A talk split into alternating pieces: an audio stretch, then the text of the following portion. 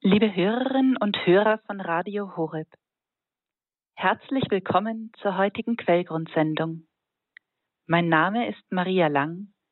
Ich bin Mitglied des katholischen Säkularinstituts der Cruzadas de Santa Maria. Wir stehen mitten in der Osteroktav.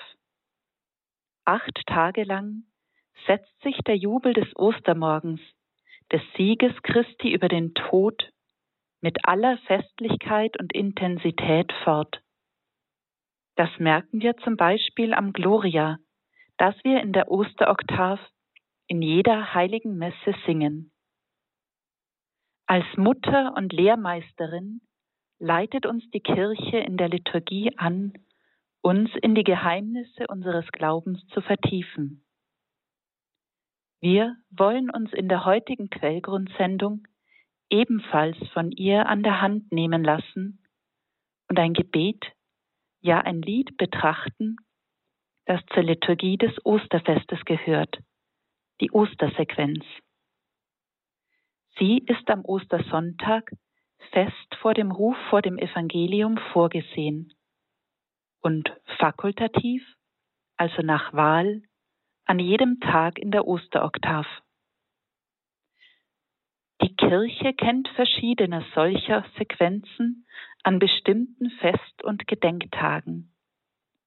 Sie haben sich aus dem Jubel des Halleluja entwickelt, den sie in einer Art Hymnus fortsetzen und waren besonders im Mittelalter sehr beliebt und weit verbreitet.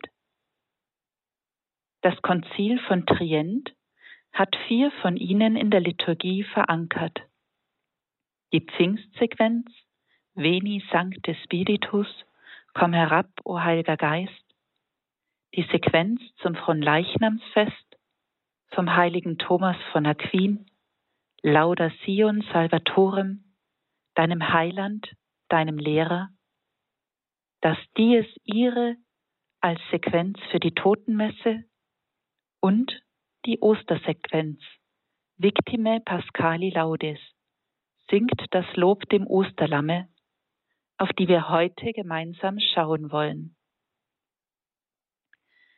Im 18. Jahrhundert kam außerdem noch das Stabat Mater. Christi Mutter stand mit Schmerzen als Sequenz für den Gedenktag der sieben Schmerzen Mariens hinzu. Die Ostersequenz entstand vor 1150 und stammt wohl von Wipo, der unter anderem Hofkaplan des heiligen Kaisers Heinrich war. Seit dem 11. Jahrhundert ist sie weit verbreitet. Sie lässt sich in mehrere Teile gliedern, die wir im Folgenden hören und nacheinander betrachten wollen, und zwar in der deutschen Fassung, wie wir sie im Schott-Messbuch finden. Sing das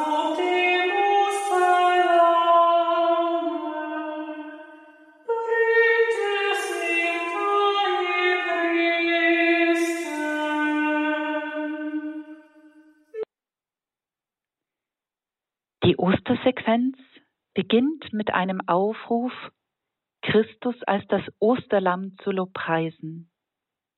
Sie fordert uns dazu auf, einzustimmen und mitzusingen.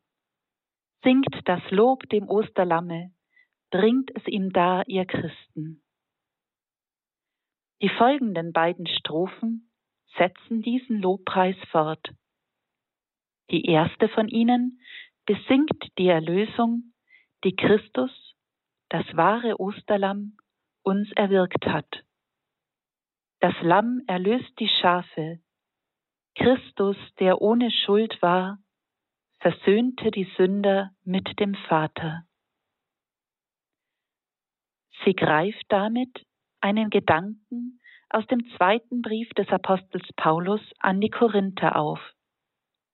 Ja, Gott war es, der in Christus die Welt mit sich versöhnt hat, indem er ihnen ihre Verfehlungen nicht anrechnete und unter uns das Wort von der Versöhnung aufgerichtet hat. Er hat den, der keine Sünde kannte, für uns zur Sünde gemacht, damit wir in ihm Gerechtigkeit Gottes würden. So dürfen wir darin auch den Aufruf des Paulus hören. Wir sind also Gesandte an Christi Stadt, und Gott ist es, der durch uns mahnt. Wir bitten an Christi Stadt, lasst euch mit Gott versöhnen. In jeder heiligen Messe werden wir an dieses große Geheimnis unserer Erlösung erinnert, wenn der Priester die Hostie erhebt und in Anlehnung an die Worte von Johannes dem Täufer spricht, Seht das Lamm Gottes, das hinwegnimmt die Sünde der Welt. Oder wenn wir im Agnus Dei bitten, Lamm Gottes, du nimmst hinweg die Sünde der Welt, erbarme dich unser. Und in diesen Tagen ganz besonders, gib uns deinen Frieden. Ja, bitten wir Christus um den Frieden in unserem Herzen, in unseren Familien und vor allem auch in der Ukraine und in allen anderen Regionen der Welt, die unter Krieg und Terror leiden. Der Friede ist das Geschenk, das der auferstandene Herr den Jüngern bei seinen Erscheinungen bringt und mit dem er auch uns erfüllen will. Der Friede sei mit euch, lautet der bevorzugte Gruß Jesu, den er unaufhörlich bei seinen österlichen Erscheinungen wiederholt. So schreibt der ehrwürdige Diener Gottes, Pater Thomas Morales, der Gründer des Säkularinstituts der Cruzadas de Santa Maria, in einer Betrachtung für die Osteroktav. Frieden hinterlasse ich euch, meinen Frieden gebe ich euch. Nicht wie die Welt ihn gibt, gebe ich ihn euch. Es ist ein ruhiger und stiller Frieden, der erfüllt und froh macht. Ein Friede, der die Seele überströmt, so dass sie sich weder Sorgen über die Vergangenheit noch über die Zukunft macht und sich ganz in der Gegenwart verankert. Ein Friede, der in der Liebe wurzelt, ohne von den Kleinigkeiten des Lebens aufgewühlt zu werden. Nichts soll dich ängstigen, nichts dich verwirren, wiederholen wir mit Teresa von Avila. Soweit aus der Betrachtung von Pater Thomas Morales. Diesen Frieden hat Christus uns mit seinem Tod und seiner Auferstehung erwirkt. Er hat den Tod vernichtet und uns das Licht des unvergänglichen Lebens gebracht durch das Evangelium, wie es im zweiten Brief an Timotheus heißt. Darauf richtet die folgende Strophe der Ostersequenz den Blick. Tod und Leben, die kämpften, unbegreiflichen Zweikampf. Des Lebens Fürst, der starb, herrscht nun lebend. Es ist der Gedanke, der uns im 15. Kapitel des ersten Briefes des Apostels Paulus an die Korinther begegnet. Verschlungen ist der Tod vom Sieg. Tod, wo ist dein Sieg? Tod, wo ist dein Stachel? Wir dürfen uns angesichts dessen mit Dankbarkeit erfüllen lassen und Zuversicht schöpfen, wie Paulus weiter schreibt. Gott aber sei Dank, der uns den Sieg geschenkt hat durch unseren Herrn Jesus Christus. Daher, meine geliebten Brüder und Schwestern, seid standhaft und unerschütterlich, seid stets voll Eifer im Werk des Herrn und denkt daran, dass im Herrn eure Mühe nicht vergeblich ist. Durch die Taufe sind wir mit Christus gestorben, um teilzuhaben an dem neuen Leben, das Christus uns erwirkt hat. Diesem neuen Leben in Christus gilt es mit unserem Leben zu entsprechen, wie Paulus im Brief an die Römer schreibt. Sind wir nun mit Christus gestorben, so glauben wir, dass wir auch mit ihm leben werden. Wir wissen, dass Christus von den Toten auferweckt nicht mehr stirbt. Der Tod hat keine Macht mehr über ihn. Denn durch sein Sterben ist er ein für allemal gestorben für die Sünde. Sein Leben aber lebt er für Gott. So begreift auch ihr euch als Menschen, die für die Sünde tot sind, aber für Gott leben in Christus Jesus. Maria.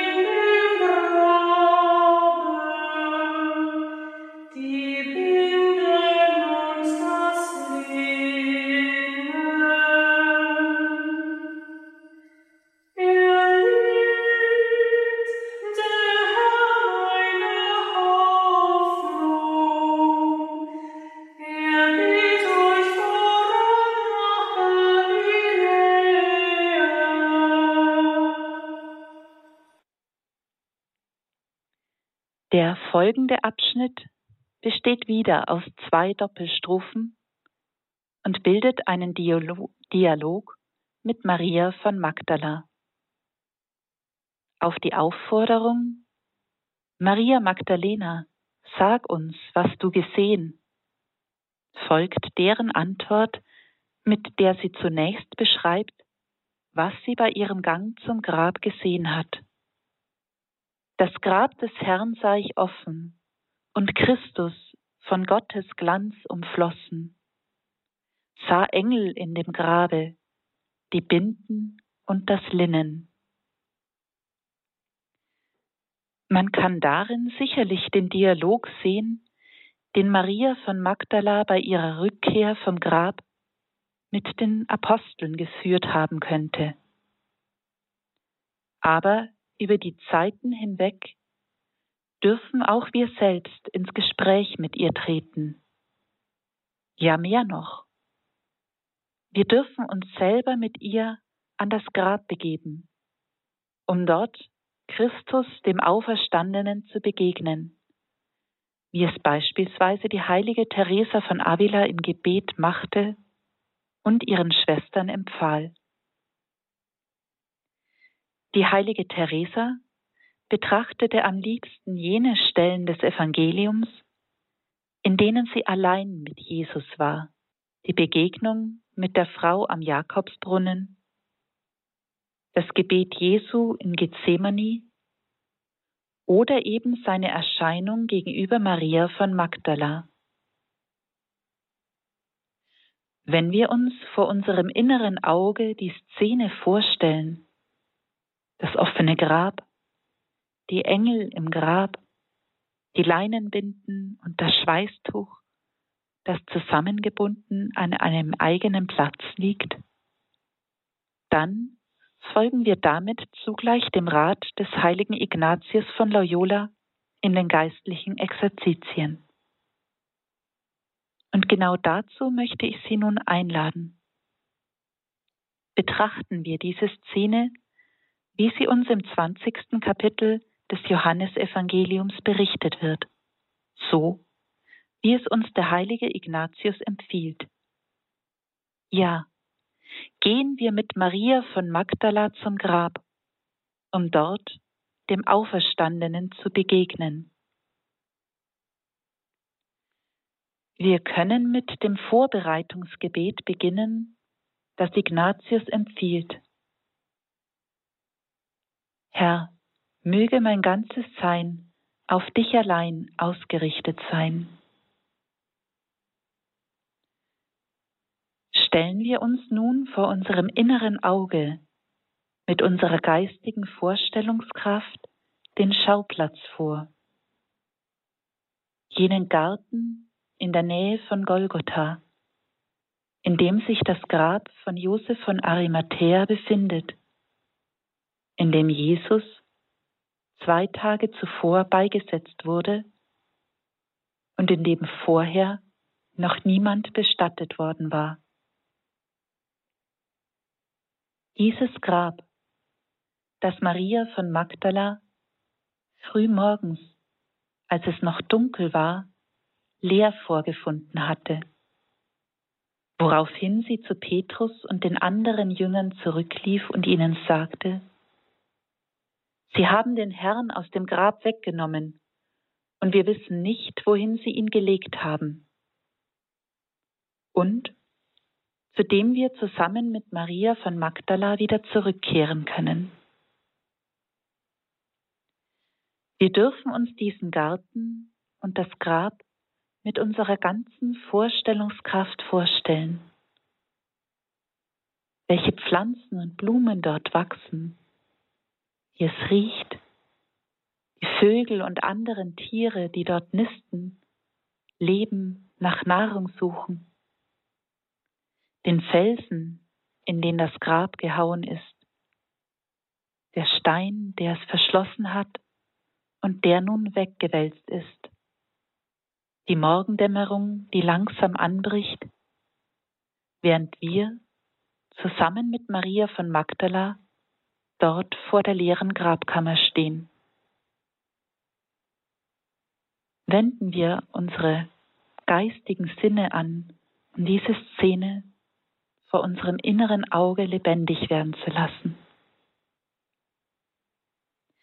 Bitten wir Gott sodann um eine Gnade, die er uns durch diese Betrachtung schenken möge. Vielleicht zusammen mit dem heiligen Ignatius um die Gnade, uns innig zu freuen über die so große Freude und Herrlichkeit Christi. Oder um die Gnade, dass wir durch die Begegnung mit dem Auferstandenen mit neuer Freude, tiefem Frieden und unerschütterlicher Hoffnung erfüllt werden mögen.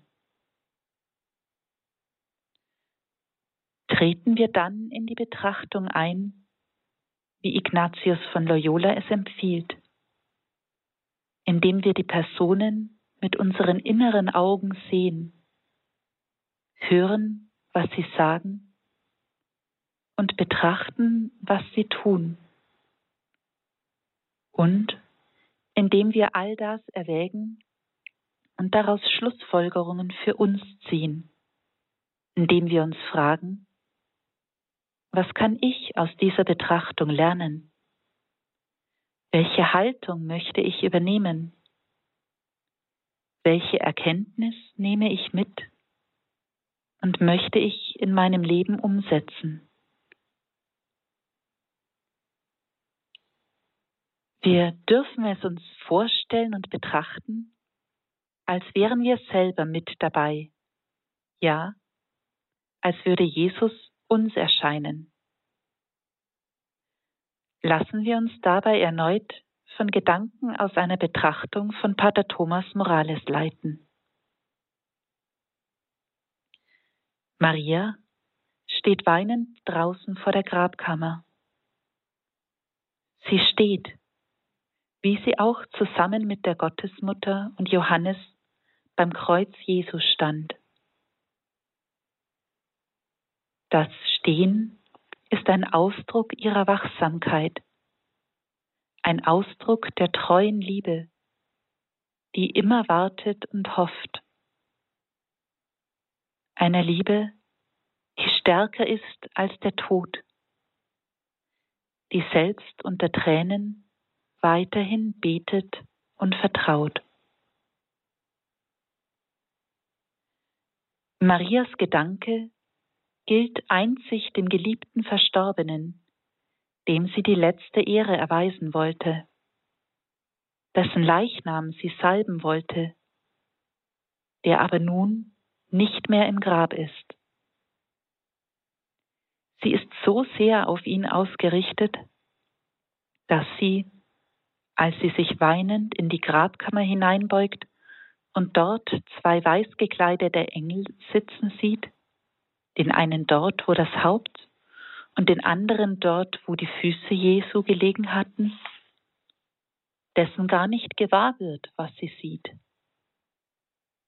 Die beiden Engel sind strahlend weiß gekleidet und doch erregen sie nicht im geringsten ihre Aufmerksamkeit. Die Liebe denkt einzig an die geliebte Person und achtet auf nichts anderes.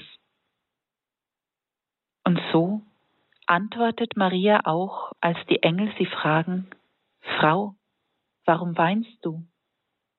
Ganz in sich gekehrt in ihrer Liebe und in ihrem Schmerz. Sie haben meinen Herrn weggenommen, und ich weiß nicht, wohin sie ihn gelegt haben. Maria denkt an nichts anderes als an Jesus. Und da sie noch nicht an seine Auferstehung glaubt, sucht sie mit allem Eifer unter Tränen den tausendfach geliebten Leichnam. Maria wartet die Antwort der Engel gar nicht ab, sondern sie wendet sich um und sieht Jesus, ohne zu wissen, dass es Jesus ist. Unter Tränen und voller Schmerz erkennt sie Jesus nicht. Ähnlich wie die Emmaus-Jünger nicht erkennen, dass es Jesus ist, der an ihrer Seite geht. Und auch uns geht es oft so. In Zeiten der Trostlosigkeit spüren wir die tröstende Gegenwart Jesu nicht der uns nie verlässt. Und doch ist er da, auch wenn wir meinen, allein zu sein. Welch unaussprechliches Entgegenkommen Christi, der erscheint.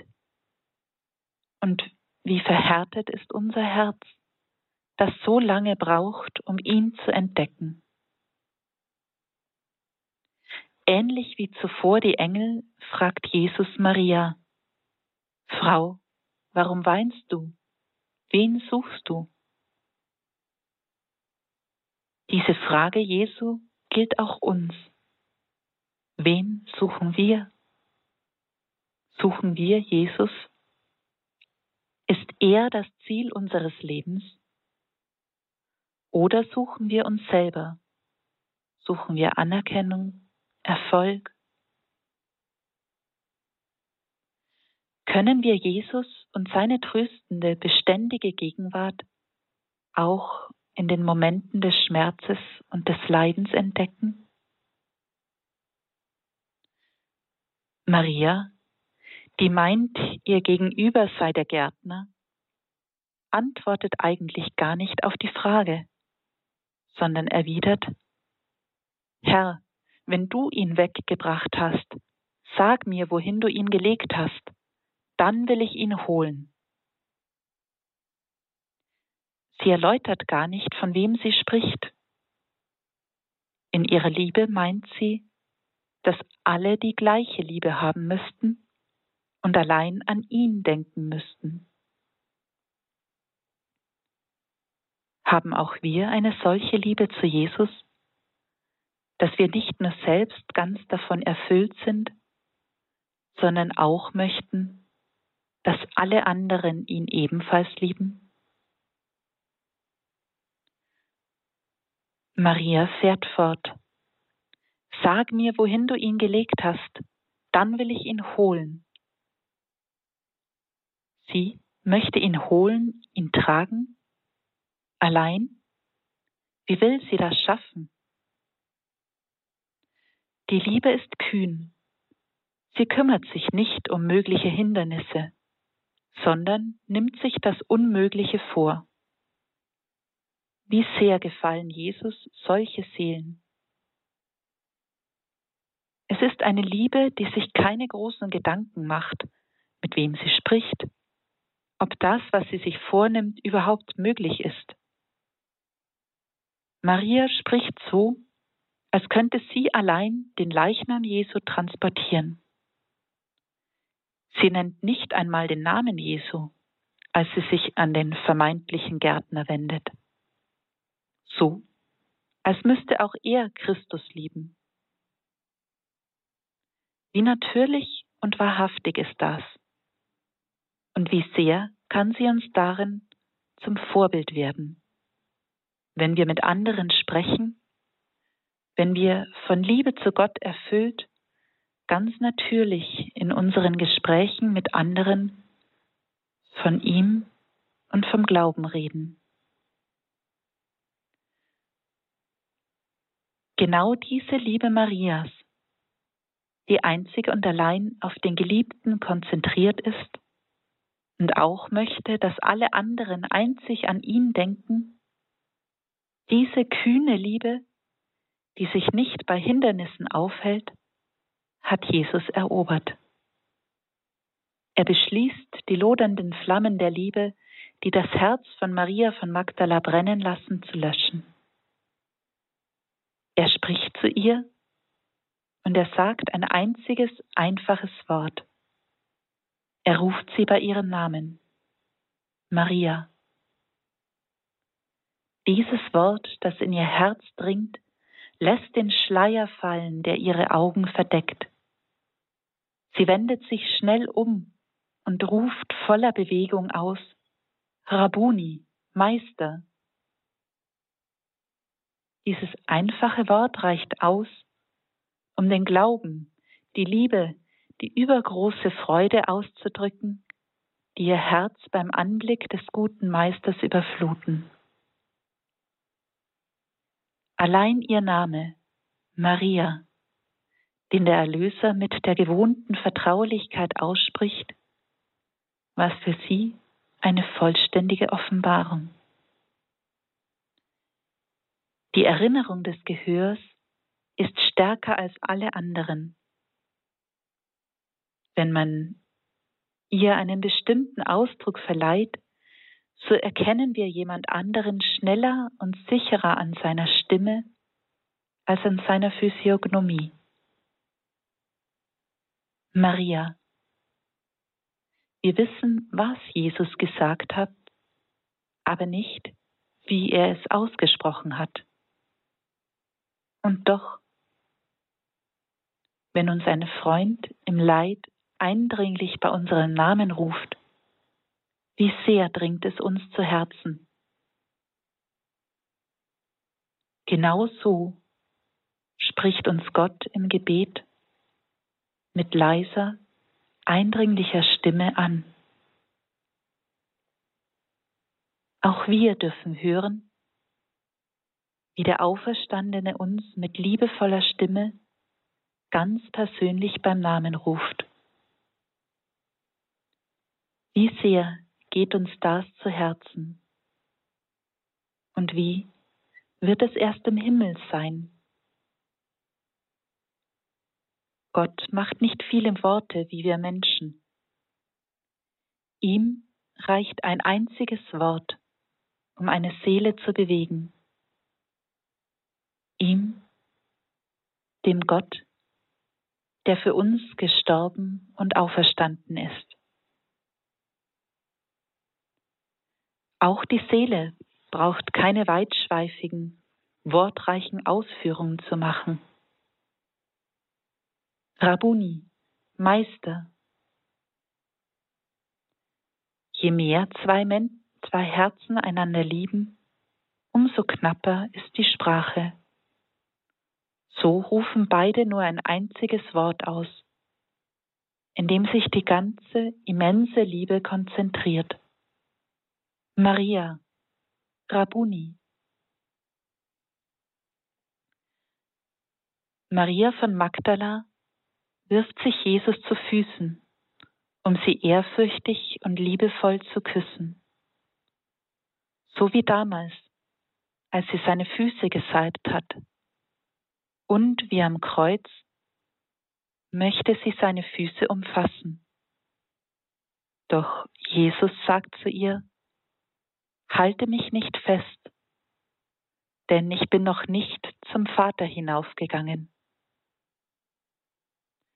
Ganz hingerissen vor Freude dachte Maria, dass der geliebte Meister dasselbe Leben unter den Seinen fortführen würde, wie vor seinem Sterben und Auferstehen.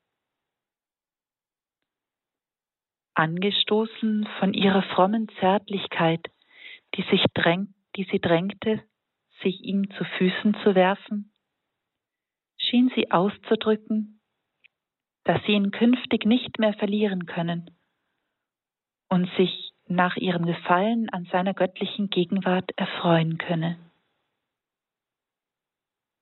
Aber Jesus nimmt ihr diese Illusion. Auferstanden führt er bereits auf Erden das Leben der Herrlichkeit. Schon ganz bald wird er zum Himmel auffahren, zu seinem Vater hinaufsteigen.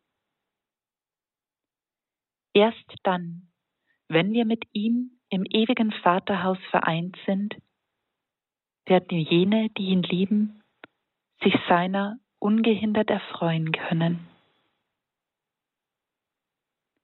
Halte mich nicht fest, sagt der Auferstandene zu Maria. Und liebevoll wird er wohl hinzugefügt haben, Hab keine solche Eile. Wir werden uns noch einmal sehen vor meiner Auffahrt zum Himmel. Zum Himmel, Maria, wo die glückselige Umarmung niemals enden wird. Jesus kennt die großzügige Seele von Maria von Magdala sehr gut. Er weiß, dass er sie um dieses Opfer bitten kann, während sie eigentlich hofft, dass ihre Liebe gestillt wird. Unterdessen gibt er ihr zugleich einen Auftrag, gewissermaßen, um sie zu trösten. Geh aber zu meinen Brüdern und sag ihnen, ich gehe hinauf zu meinem Vater und zu eurem Vater, zu meinem Gott und zu eurem Gott. Meine Brüder nennt Jesus seine Jünger und auch uns. Und Maria setzt diesen Auftrag des Herrn um. Sie kommt zu den Jüngern und verkündet ihnen, ich habe den Herrn gesehen. Und sie berichtet ihnen, was er ihr gesagt hat. Und genau hier kommen wir wieder bei diesem zweiten Teil der Ostersequenz an, dem Dialog mit Maria von Magdala. Maria Magdalena, sag uns, was du gesehen. Das Grab des Herrn sah ich offen und Christus von Gottes Glanz umflossen. Sah Engel in dem Grabe, die Binden und das Linnen. Er lebt, der Herr meine Hoffnung. Er geht euch voran nach Galiläa. In der lateinischen Fassung gibt es hier bei diesem letzten Satz einen kleinen Unterschied. Dort heißt es, er geht den Seinen voran nach Galiläa. Genau darin wird deutlich, dass die Sequenz nicht allein den Dialog der Jünger mit Maria von Magdala wiedergibt, sondern dass auch wir in dieses Gespräch mit ihr eintreten. Und so können wir die Betrachtung dieser Begegnung mit dem Auferstandenen mit einem Gespräch beenden, wie es der heilige Ignatius von Loyola empfiehlt, und uns dabei vom Heiligen Geist leiten lassen. Vielleicht führt er uns zu einem Gespräch mit dem auferstandenen Christus, vielleicht mit den Engeln oder mit der Gottesmutter oder mit Maria von Magdala so wie in der Ostersequenz. Lassen wir uns von ihrer Hoffnung und Zuversicht anstecken und erfüllen, die dann im letzten Teil der Ostersequenz noch einmal zum Ausdruck kommt.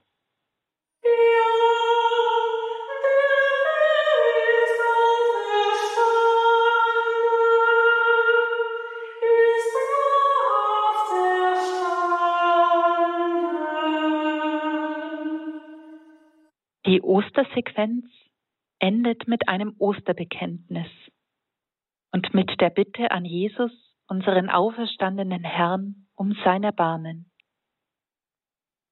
Lasst uns glauben, was Maria den Jüngern verkündet. Sie sahen den Herrn, den Auferstandenen.